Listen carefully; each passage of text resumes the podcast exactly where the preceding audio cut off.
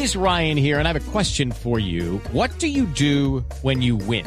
Like, are you a fist pumper? A woohooer, a hand clapper, a high fiver. I kind of like the high five, but if you want to hone in on those winning moves, check out Chumba Casino. At chumbacasino.com, choose from hundreds of social casino style games for your chance to redeem serious cash prizes. There are new game releases weekly, plus free daily bonuses. So don't wait. Start having the most fun ever at chumbacasino.com. No purchase necessary. BGW. Void were prohibited by law. See terms and conditions. 18 plus.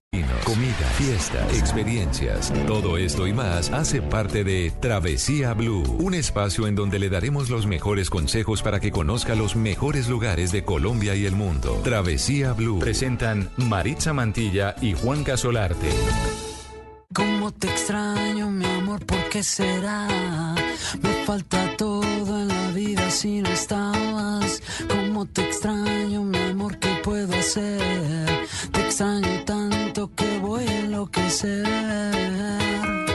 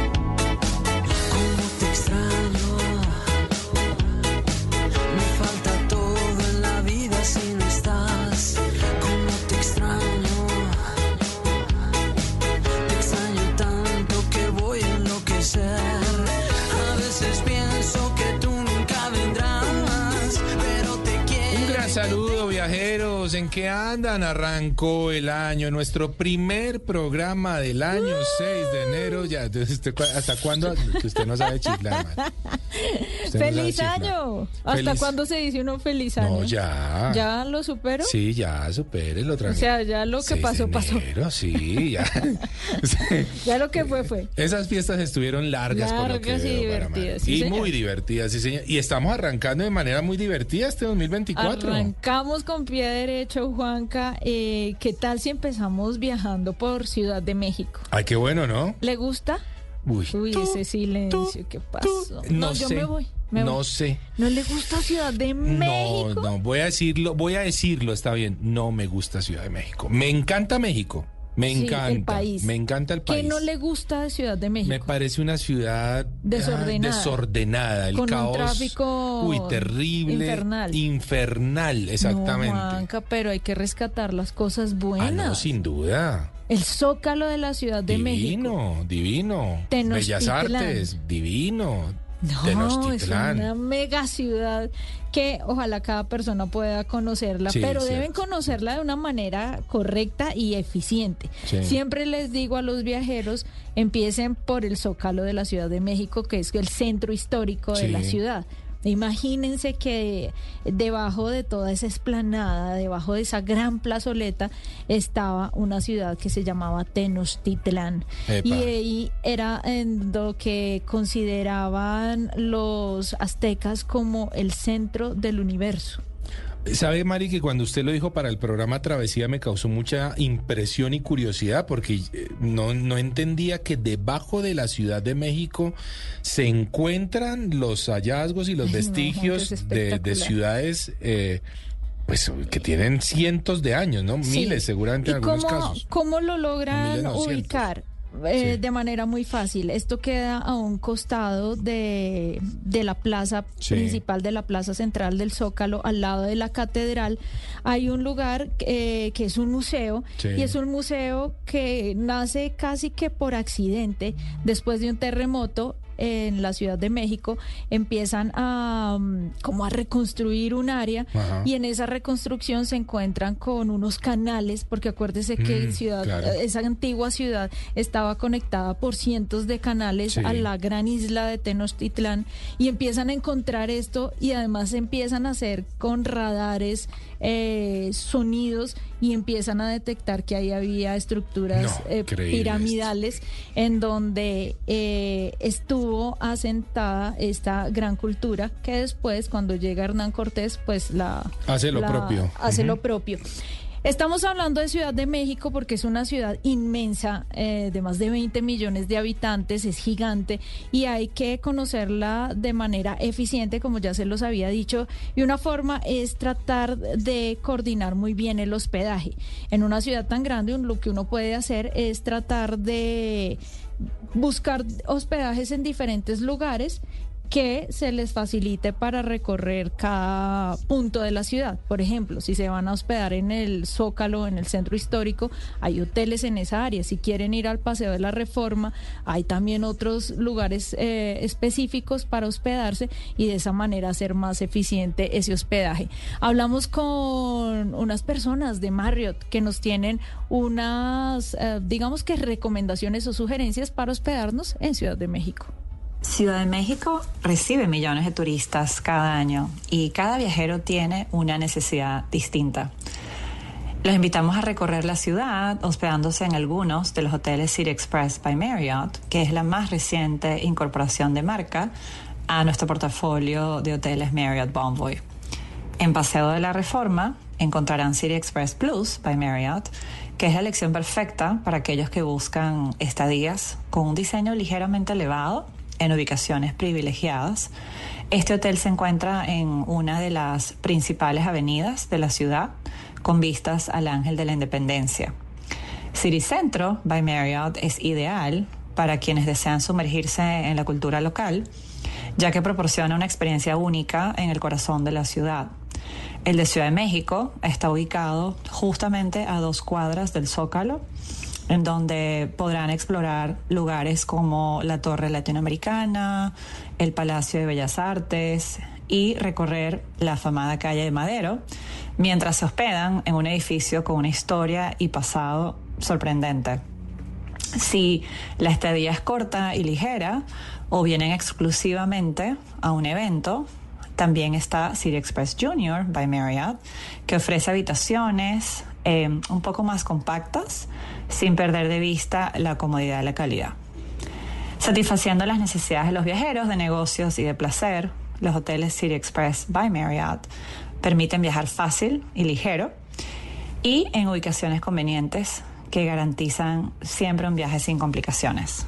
Oiga, suena interesante, Mari, ¿no? Lo, qué importante saberse ubicar, qué importante saberse hospedar en Ciudad de México. Claro, Juanca, además usted eh, no necesariamente tiene que gastar toda su estadía en un solo hotel, Claro. sino que puede ir moviéndose y Sí. dependiendo de la cadena que escoja, hay algunos que le dan puntos, entonces puede ir acumulando Ah, puntos con un mismo, con una misma cadena. Claro. Y así hacer más eficiente su estadía. También si va, por ejemplo, lo que ella decía, si va solo un día a Fórmula 1, pues escoge un hotel pequeño porque solamente va a ir a pasar la noche, Claro. o si va a ir a un concierto, Sí. porque es una ciudad que tiene cientos de eventos especiales Sí. que no tienen otras ciudades de Latinoamérica, entonces eh, hay que ser inteligentes a la hora de escoger el hospedaje. Bueno, ahí está entonces, esa es nuestra recomendación. Si van a llegar a Ciudad de México, pues pilas con el hospedaje, ¿no? Sí, señor. Oiga, Juanca.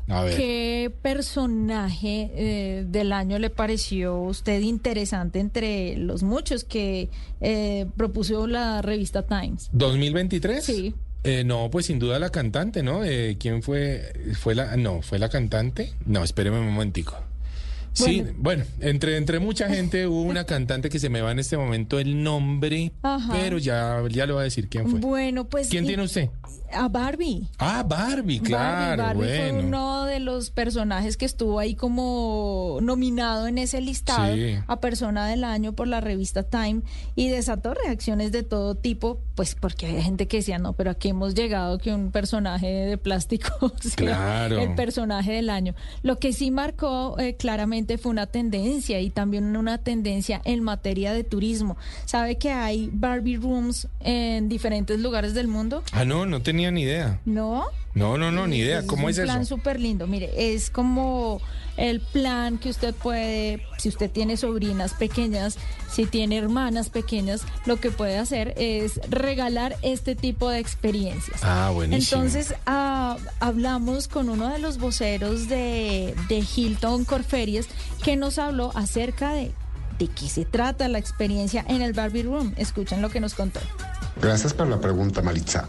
Pues la experiencia en el Barbie Room es una experiencia que tú puedes crear eh, tal como tú lo desees hacer, o un poco tailor-made o un poco a tu medida, porque pues en la suite eh, Barbie el huésped pues llega a la habitación en el piso 13, la habitación normalmente está completamente tematizada, con tu kit de bienvenida, con tu bata y tus pantuflas de Barbie para el huésped o la persona homenajeada para ese paquete. Y posteriormente tú tienes varios elementos que puedes escoger. Puedes eh, bajar al 411, a nuestro eh, bar 411, donde puede tomar el huésped una experiencia de sushi y un cóctel que tenemos en eh, tonos eh, rosa, eh, con mezcal y con algunos otros ingredientes para celebrar eh, un momento en el, en el 411. O pueden pasar a Loca, donde en ambos restaurantes en Bonioca tenemos una mesa tematizada para los huéspedes y tenemos algunos platillos que están adecuados para tener la experiencia Barbie completada. Por otro lado, pues puedes completar la, la- la experiencia de Barbie Room con eh, clases de sushi o clases de pastelería o también pueden hacer un picnic o una fiesta o una pool party en la alberca. Oiga, debía este, debía este dato, Mari, Taylor Swift, es eh, Ah, la bien. cantante que fue uno de los personajes del año 2023 y obviamente junto a Barbie que la rompió toda, ¿no? Pero bueno, ¿qué tan solicitadas son las habitaciones tematizadas y a qué deben el éxito? Escuchemos. Después de todos los antecedentes que hemos tenido con, los tiempos que han cambiado tanto y las épocas del COVID, pues todo el mundo está buscando una experiencia y todo el mundo quiere hacer de cualquier cosa que hagan eh, de salida una experiencia. El Barbie Room ha sido bastante exitoso, ha eh, sobrepasado nuestras expectativas definitivamente de lo que nosotros pensábamos eh, tenerlo y es bastante demandada. La demanda que nosotros habíamos pronosticado era alrededor de un 50% de ocupación y actualmente estamos teniendo alrededor de un 65% de ocupación. Continuamos hablando con John Freudenhaller, él es vocero de Hilton Corferias y le preguntamos si esta habitación Barbie Room seguirá disponible para el 2024.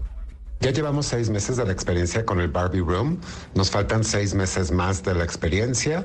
El Barbie Room va a estar disponible en el Hilton Bogotá Corferias hasta julio del 2024. Oye, interesante el tema, ¿no, Mari? Pues a mí me encantó, Juanca. Tuve la experiencia, eh, la fortuna de vivir Sí. esta experiencia.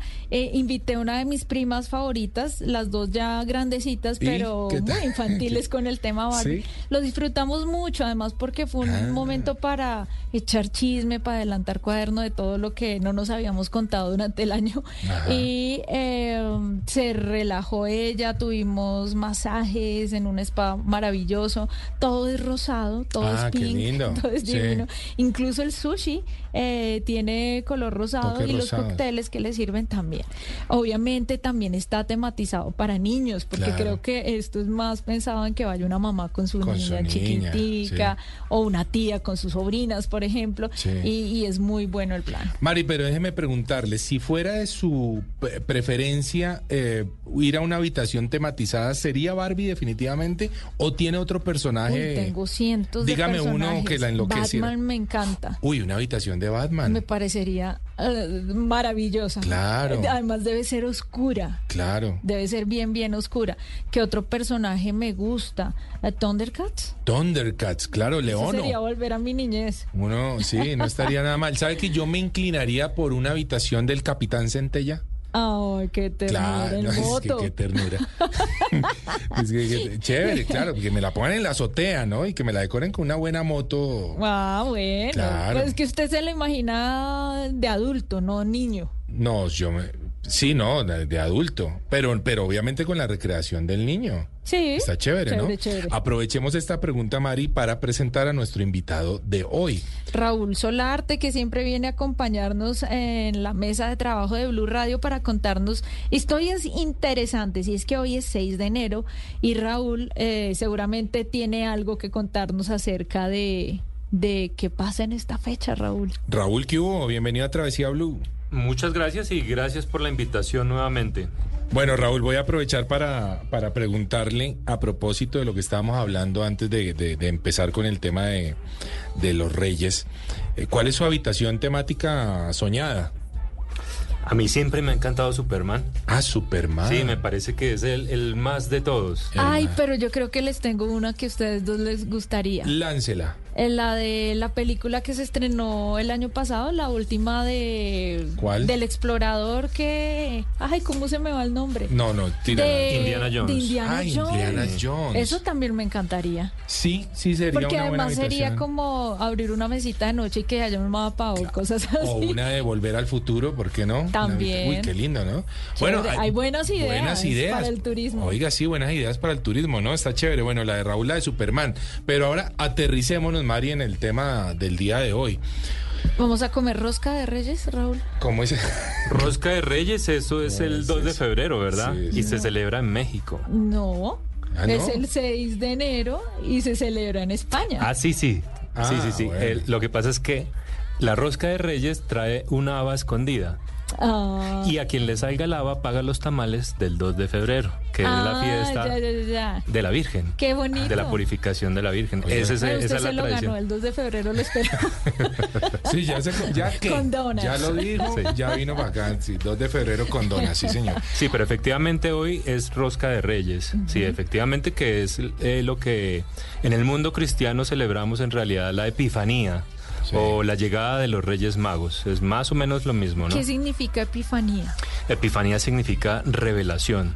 Hubo Sí. una revelación y la revelación de hecho es que Jesús se revela ante los hombres convirtiéndose en un hombre más en la persona de Jesús. Mm, Esa es la epifanía, o sea, nos revelan eso. Nosotros, para a, no- a nosotros nos ha sido revelado esa maravilla. Sí. Oiga, recuerdo que hace algunos años tuve la oportunidad de estar un 6 de enero en España y qué fiestón tan tremendo. Era tremendo, tremenda celebración. Ese día se entregaban los regalos Sí. y ese día hay desfiles por las calles y salen carrozas espectaculares, gigantescas, con luces y le van lanzando regalitos a todas las personas que están a los lados de las calles. Sí, es que en España se celebra con mucha fuerza la llegada de los Reyes Magos. Ajá. De hecho, ese día es el que se entregan los regalos, no se entregan el 25 de diciembre como digamos en los países del norte o el 24 de diciembre como hacemos nosotros. No, en España especialmente se celebra con mucha fuerza la, eh, la Epifanía. Raúl, ¿qué guiaba a los Reyes Magos? ¿Una estrella? Porque Muy yo en mi buena. pesebrito tengo una estrella, Muy buena pregunta. Yo, yo quiero preguntarles algo antes a ustedes. A ver, señor. Eh, Juanca, a ver. ¿cuántos Reyes Magos eran? Eh, ¿Tres? Muy bien.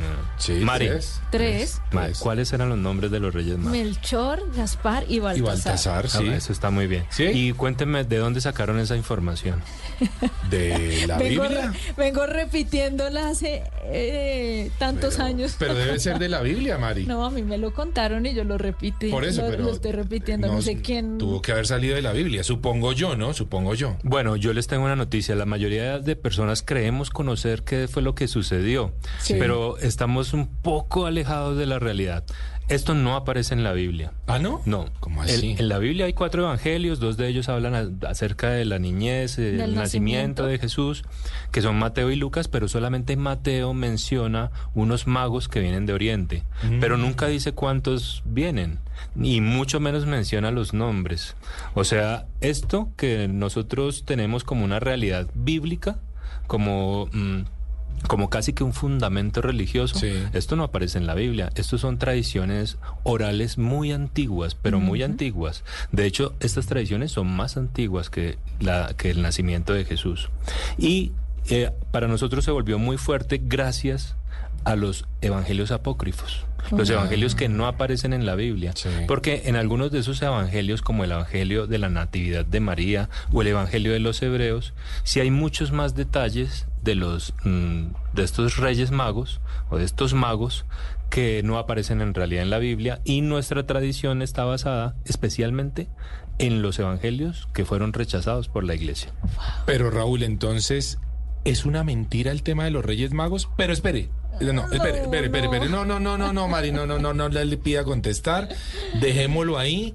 Nos vamos a ir a un corte muy chiquitito y cuando regresemos vamos a estar eh, descubriendo con Raúl eh, Solarte, arroba miénteme que me gusta. Lo de los Reyes Magos entonces es una mentira. Bueno, no sé. Vamos a ver qué va a ocurrir. Continuamos en Travesía Blue.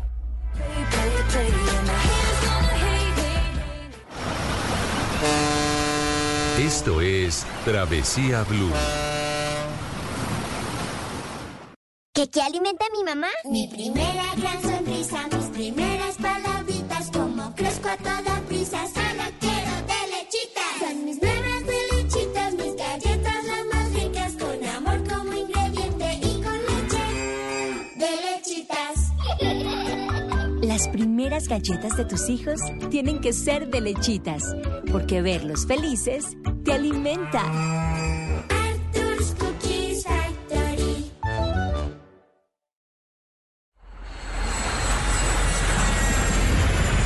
Estás escuchando Travesía Blue.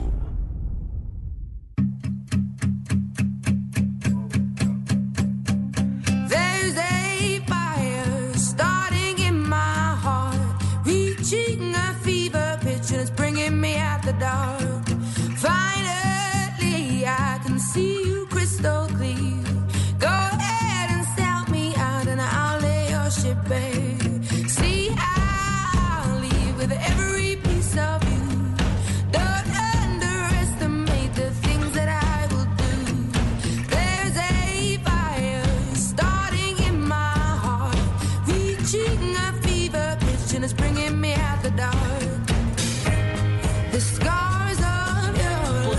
en Travesía Blue, les recordamos nuestras redes sociales, arroba Mari y Latina guion bajo Travesía y arroba de viaje con Juanca, ese Juanca es con la letra K. Allí se van a encontrar en este 2024 con lo mejor de los viajes y el turismo, Mari. Recuerden que este 2024 eh, un par de oyentes viajar. viajarán con nosotros. Van a viajar con nosotros, así que pilas, pilas a, a ponerse en la jugada. Lo primero es seguirnos, seguirnos. Como también deben seguir a Luisca, porque Luisca, Luis Carlos Rueda, el hombre que más sabe cine en Colombia, que siempre nos trae las mejores recomendaciones del cine y de las series, pues nos va a contar qué viene para este 2024 en, materia de cine. Uy, buenísimo. Espectacular. A ver, Buenísimo. escuchemos. Escuchemos, Luisca. En Travesía Blue, Cinema Travel. Hola Maritza, hola Juan Carlos. En este Cinema Travel, antes que nada, quiero desearles un 2024 con mucha salud, un 2024 lleno de películas, pero también lleno de viajes. Y aquí les estaremos contando de las películas y las series que nos invitan a viajar. Y les voy a hablar hoy de algunas de ellas. Por ejemplo, el regreso de una leyenda de las artes marciales. Pues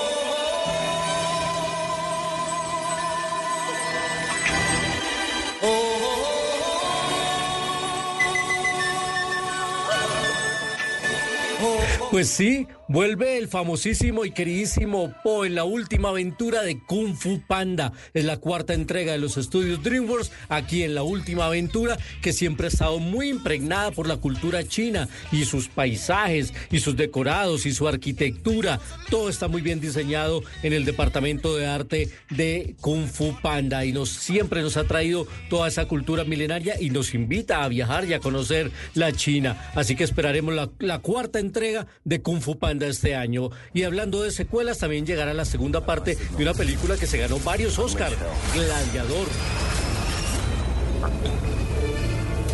Después de haber hecho Napoleón, vuelve Ridley Scott a una de sus eh, míticas historias que fue rodada en Marruecos, en Ouarzazate, así se llama la localidad donde se construyó un inmenso set. Esta película también tuvo rodajes adicionales en Malta y en el Reino Unido. A propósito de Reino Unido, se está convirtiendo en uno de los favoritos europeos, en uno de los destinos favoritos europeos para los colombianos, porque bueno, ya no tenemos eh, que sacar la visa, que era tan tan, tan, dispendiosa, sobre todo para visitar Europa con eh, la región Schengen, que ya no necesitábamos visa en el Reino Unido, sí, pero ya la levantaron. Así que vale la pena y esperamos con mucha ansiedad esta Gladiador 2. Y ahora, vámonos para la siempre cinematográfica Nueva York.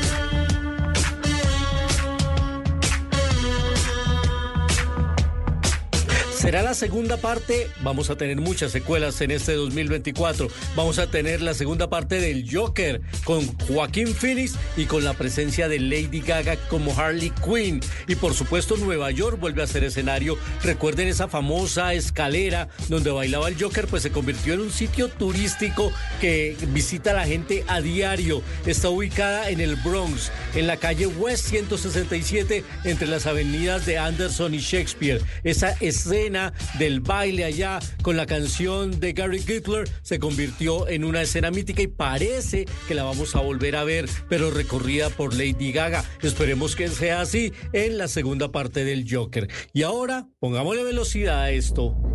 Two objects cannot occupy the same point in space. The same moment in time. Hello, it is Ryan, and I was on a flight the other day playing one of my favorite social spin slot games on chumbacasino.com. I looked over the person sitting next to me, and you know what they were doing? They were also playing Chumba Casino. Coincidence? I think not. Everybody's loving having fun with it. Chumba Casino is home to hundreds of casino style games that you can play for free anytime, anywhere, even at 30,000 feet. So sign up now at chumbacasino.com to claim your free welcome bonus. That's chumbacasino.com and live the Chumba life. No purchase necessary. Group. Void were prohibited by law. See terms and conditions. 18 plus. Adam Driver, Penélope Cruz y Shailene Woodley son los protagonistas de Ferrari, esta película biográfica sobre Enzo Ferrari, la leyenda del automovilismo y el gestor de una de las escuderías más famosas del mundo, constructor de autos de lujo, pero también eh, de autos deportivos para la competencia de la Fórmula 1. Ferrari lo apostó todo, sobre todo en la famosa carrera del Mil Miglia, que atravesaba mil millas a lo largo de Italia. Así que veremos a Italia en todo su esplendor en esta película que va a traer Diamond Films. Esas algunas de las películas esperadas y que nos invitan a viajar porque el cine es eso, una invitación a que ustedes programen sus próximos destinos. Yo sé que Juanca y Marisa ya lo están haciendo. Feliz año para todos ustedes aquí en Travesía Blue.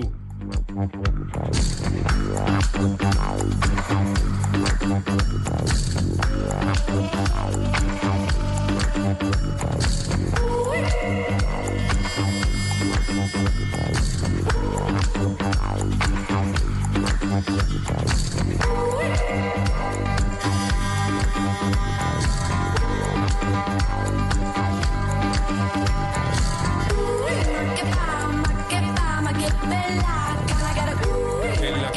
la coreografía se la sabe, ¿no, Mari? Pero claro. Se la sabe.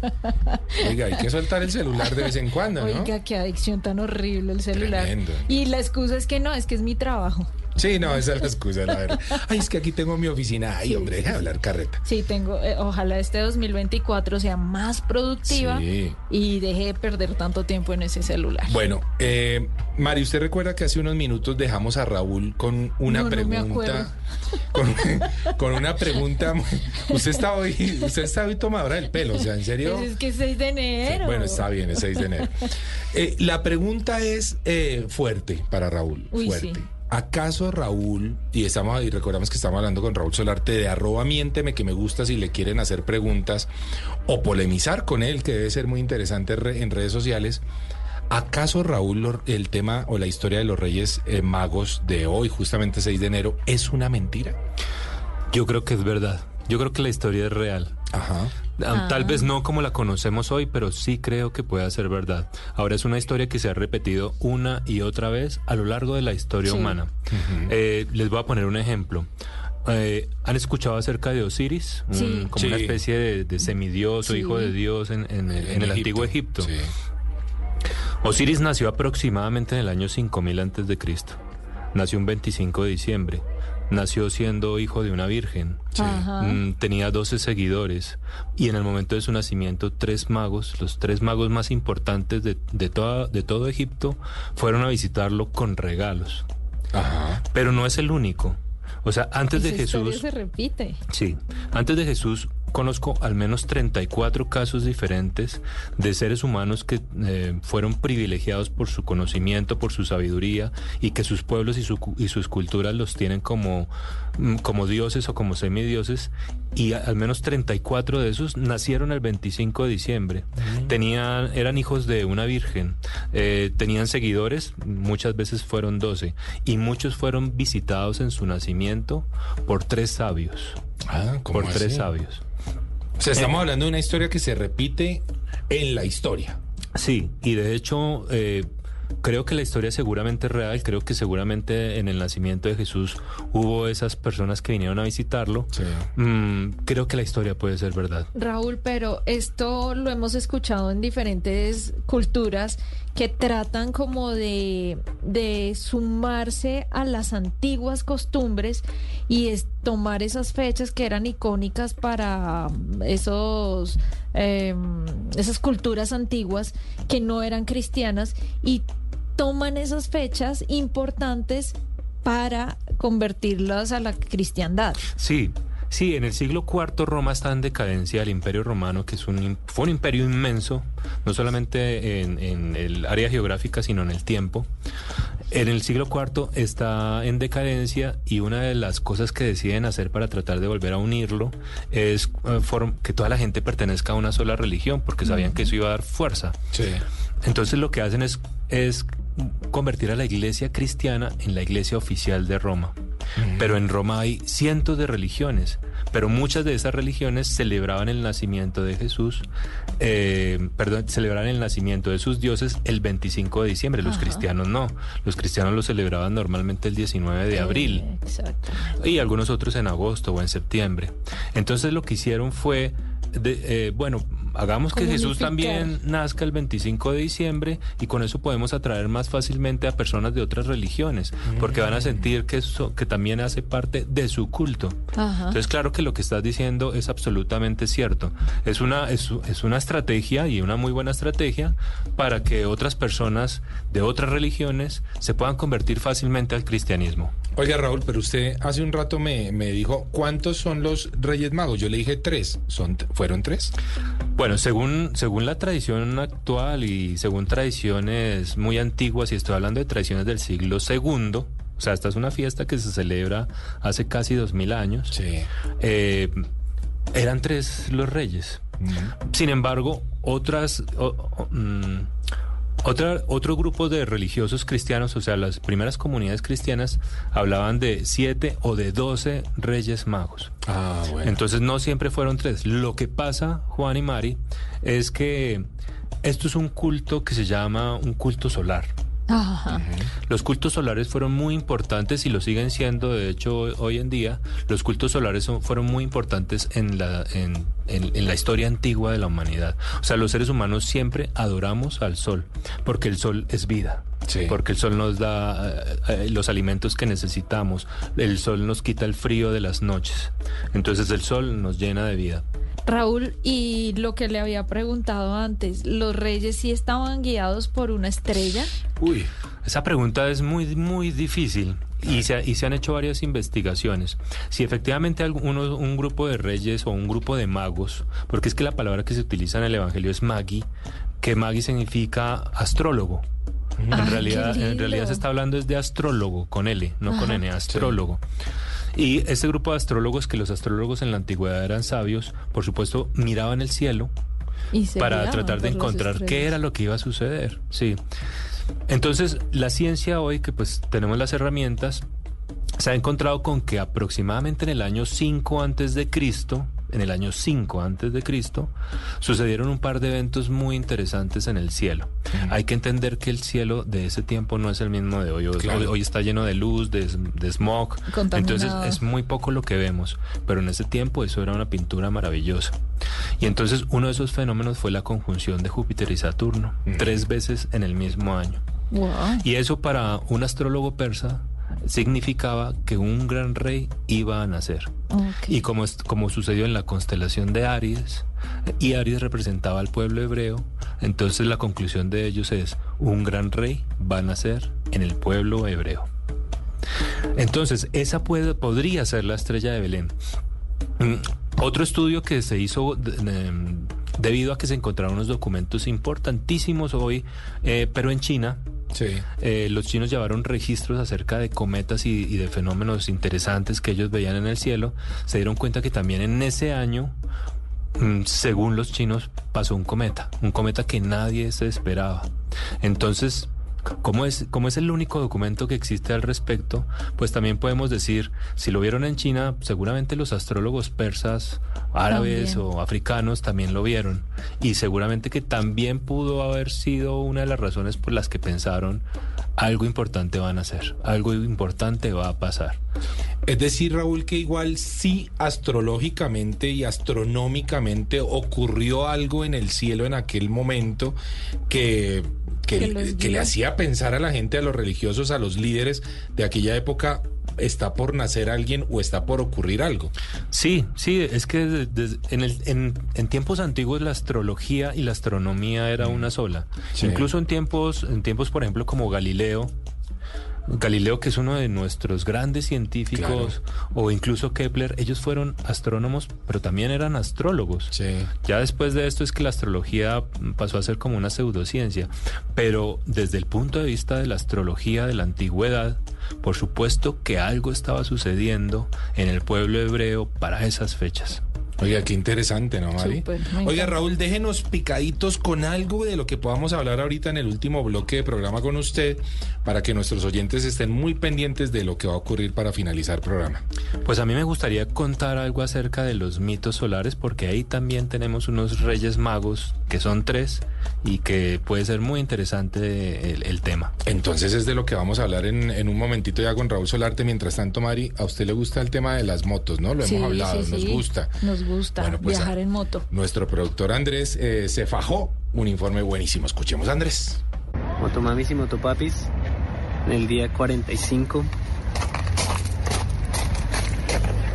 llegamos a Ushuaia, el fin del mundo. Eric Cubillos es un empresario oriundo de Ubaté, Cundinamarca, que a punta de esfuerzo y dedicación se embarcó en un viaje por toda Sudamérica en moto. Lo conocen como el Motopapi en redes sociales como TikTok o Instagram, donde es reconocido por su contenido didáctico y entretenido, pues le cuenta a su audiencia los pormenores para emprender un viaje de esta categoría. El tema de, Motopapi realmente salió de la nada. El nombre salió molestando. Digamos que siempre estuve probando con nombres distintos y el Motopapi fue un nombre que pegó, entonces dije, bueno, me voy a quedar con ese nombre. Eh, porque pues eh, he molestado con el tema de motos desde hace cinco años aproximadamente, cinco, cuatro o cinco años. Y siempre me ha gustado el, el motociclismo de aventura y competencias por, por destapada, digamos, he participado en, en eventos, en eventos como gladiadores y rallies que siempre me han gustado. Y también hacer rutas, rutas a lugares pues alejados, a los que solo se puede llegar por, por rutas destapadas. El tema del viaje empezó hace mucho tiempo, incluso antes de, de, tener la moto, eh, yo creo que desde la universidad, porque pues siempre tuve ese sueño de, de, hacer un viaje, pero tipo mochilero, pero pues en el momento de la universidad no era posible por, por recursos, ¿no? No tenía como el, el dinero. Un viaje, independientemente de que sea mochilero o no, requiere mucha plata, mmm, a pesar de, de, de ser con mochila. Entonces, desde la universidad empecé a plantear el tema de trabajar, trabajar fuerte durante X tiempo hasta tener el capital suficiente para poder renunciar a mi trabajo y arrancar y hacer el viaje, y el, el viaje pues, que siempre soñé. Y este año se dieron las cosas. Este año dije ya renuncio porque pues paralelo a, a, a mi trabajo fui construyendo unos negocios que hoy en día son como mi base para poder estar tranquilo durante el viaje, aparte de mis ahorros. De esta manera nace Bandido, un restaurante especializado en hamburguesas que ha logrado participar en varias ediciones del Burger Master. Su otro negocio es Maricaditas,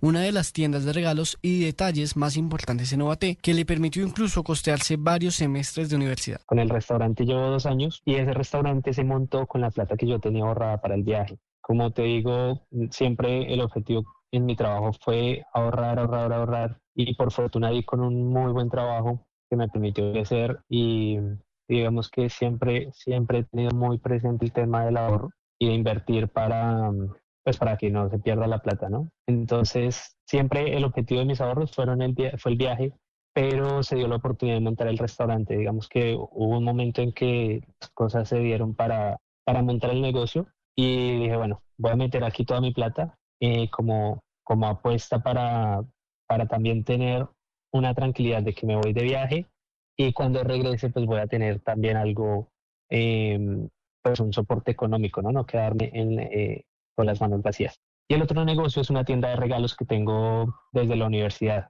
Esa tienda de regalos la monté en tercer semestre. Inició también como, como parte de, un negocio familiar que tenía mi mamá. Eh, pero desde la universidad, digamos que pude eh, em, como cogerlo para mí y encargarme pues de mis gastos con ese negocio. Con el dinero suficiente, Eric decidió emprender el viaje al mejor estilo de un Charlie Cineguan colombiano. Pero, ¿cuándo empezó? ¿Por dónde hay que irse? ¿Cuántos kilómetros ha recorrido y en dónde está?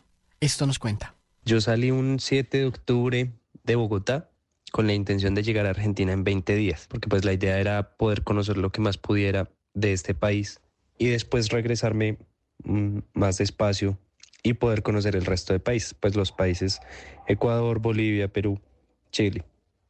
Entonces me vine muy rápido haciendo un promedio de 500 kilómetros diarios y terminé llegando a Argentina, a San Salvador de Jujuy, en 14 días. Ya después de haber llegado allí a San Salvador de Jujuy, empecé a, a manejar más despacio para poder conocer muy bien Argentina, que es un país hermosísimo, hermosísimo, hermosísimo eh, sobre todo su parte de la Patagonia. Y, y, ya, digamos que después de haber llegado a Ushuaia, que llegué en el día 45, em, empecé a hacer un recorrido por Chile para hacer la carretera austral. Y, y bueno, ya llevo dos meses en los que he recorrido aproximadamente 15 mil kilómetros. La ruta que hice fue la siguiente. Salí de Bogotá a Ecuador para hacer el paso por Ipiales. De Ecuador me fui por la parte central para salir después hacia, hacia Huaquillas y entro a Perú por la parte costera. Perú lo recorro por toda, toda la costa hasta llegar a Tacna, que es la última ciudad de Perú, y cruzo hacia Chile para eh, bordearlo por el norte. Hago todo el, bueno, parte del desierto de, de, Atacama, que es preciosísimo, y entro a Argentina por el paso de Jama. Allí ya estando en Argentina, bajo por toda la ruta 40 y alguna parte de la carretera austral en Chile. Eh, vuelvo a entrar a Argentina y bajo hasta Ushuaia. Esa fue la, la ruta que hice en los primeros 45 días.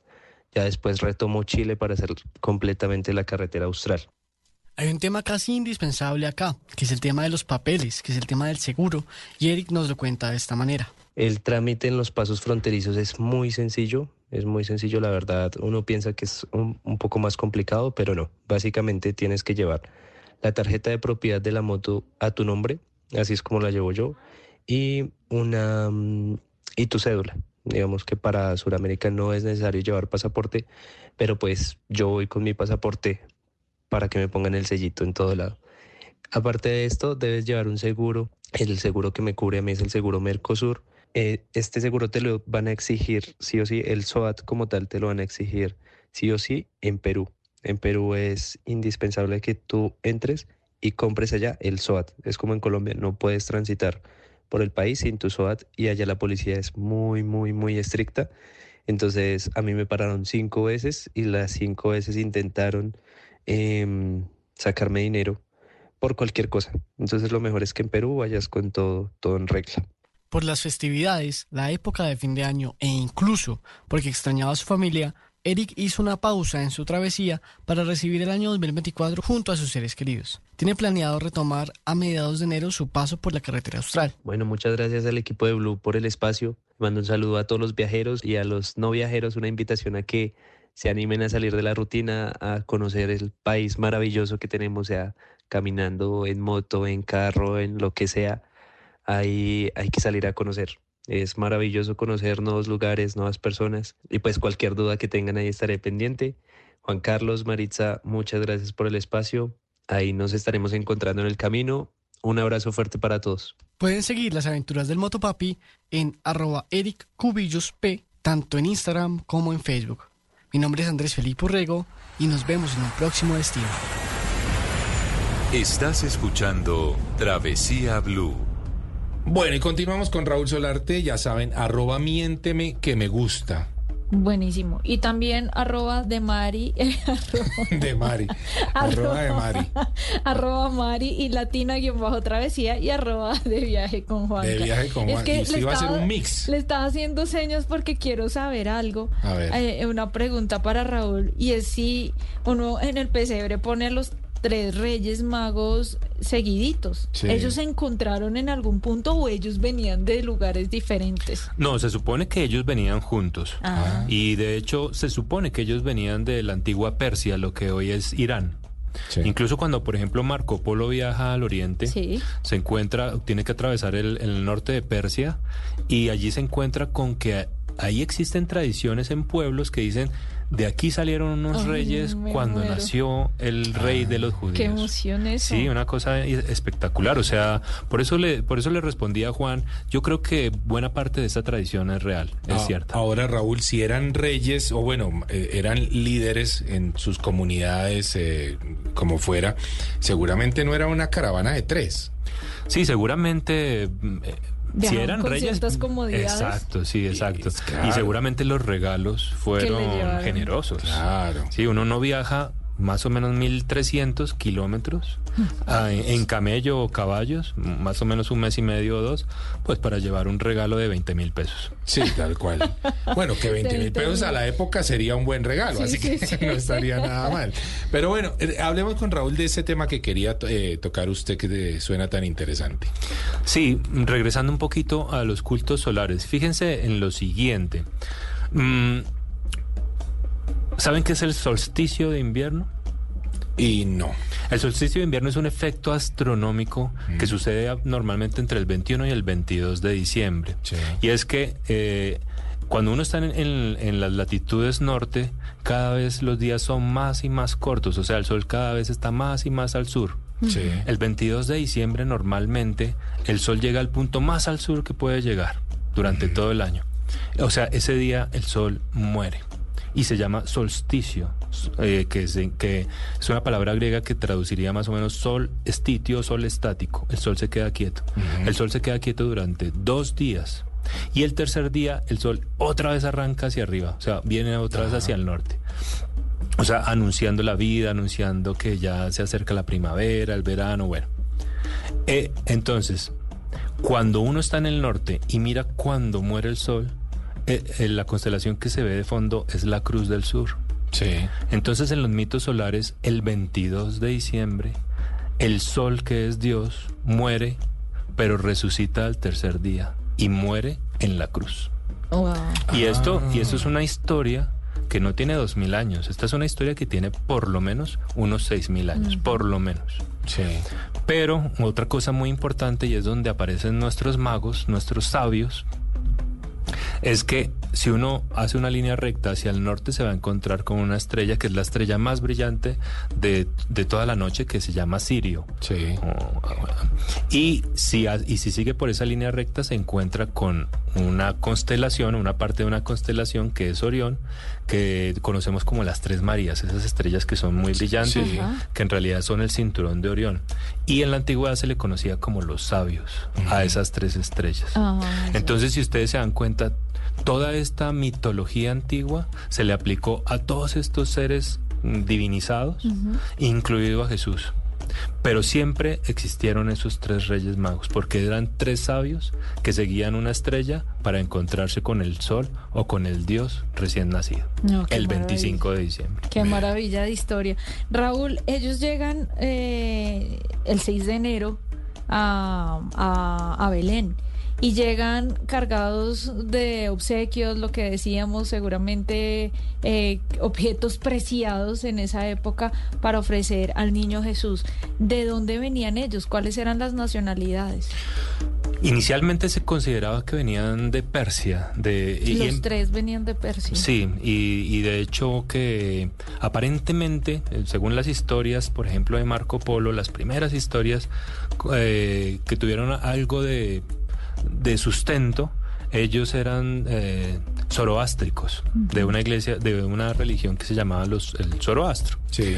Eh, pero con el tiempo esto fue cambiando. ¿Por qué? Porque es que esto aparece en el Evangelio de Mateo. Y a Mateo le interesaba mostrar a Jesús como el Mesías anunciado por el Antiguo Testamento. Entonces era importante que todo el mundo adorara al rey de los judíos. Entonces por eso en Mateo y en el círculo de Mateo se empezó a hablar de que uno venía de Oriente, de Arabia, otro venía de África y otro venía de Europa. ¿Por Sí. qué? Porque esto significaba que todos, todos los pueblos venían a adorar al Hijo de Dios. Entonces, pero son tradiciones, ¿no? Claro. Son tradiciones, no, no, no hay nada, no hay ningún texto que nos pueda decir en realidad quiénes eran, ni de dónde venían, ni sus edades, ni sus regalos, nada de eso. Oiga, Raúl, eh, cuando uno habla de incienso, mirra y oro, eh, ¿era tan, tan así? ¿O se sabe qué podría haber sido estos regalos realmente? ¿O era incienso, mirra y oro? ¿Y por qué?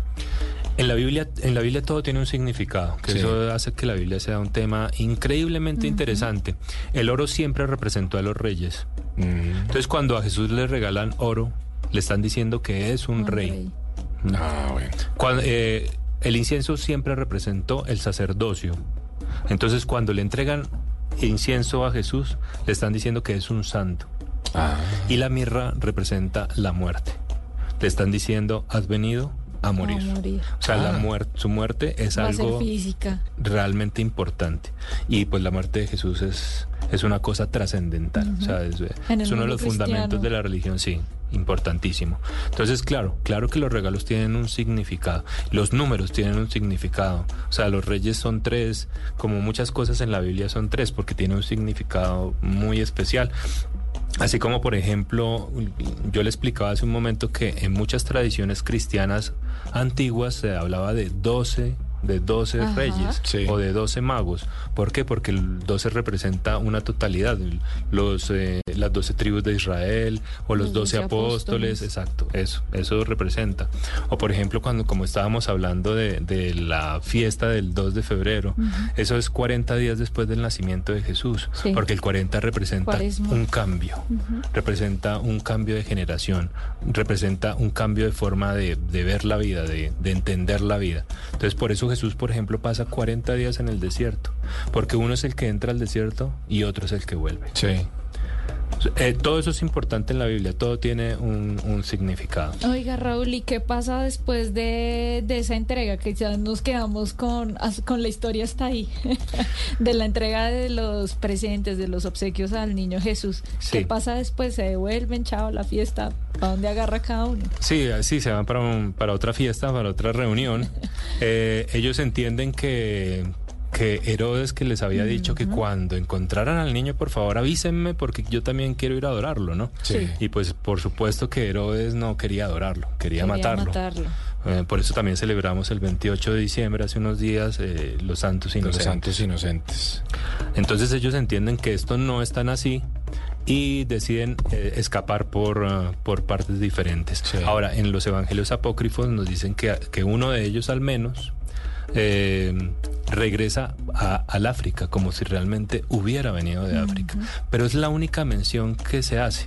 Entonces no se sabe en realidad para dónde cogieron, no, no dice nada de esto. En- Oiga, realmente es un tema interesantísimo el que hemos tocado hoy con Raúl Solarte, arroba miénteme, que me gusta, ya lo saben. Eh, si quieren saber más de historias de la Biblia, de Jesús, de, de esta fecha tan especial de los eh, Reyes Magos, pues pueden contactarlo ahí seguramente en su cuenta de Instagram y echar carreta con Raúl, que es una absoluta delicia. Raúl, muchas gracias por haber estado en Travesía Blue. A ustedes muchas gracias por la invitación. ¿Y no va a seguir viniendo este año? Sí, Por supuesto, si me invitan aquí estaré. Claro que sí. Bueno, ya continuamos. Vamos a cerrar nuestro programa de hoy en Travesía Blue. Te conocí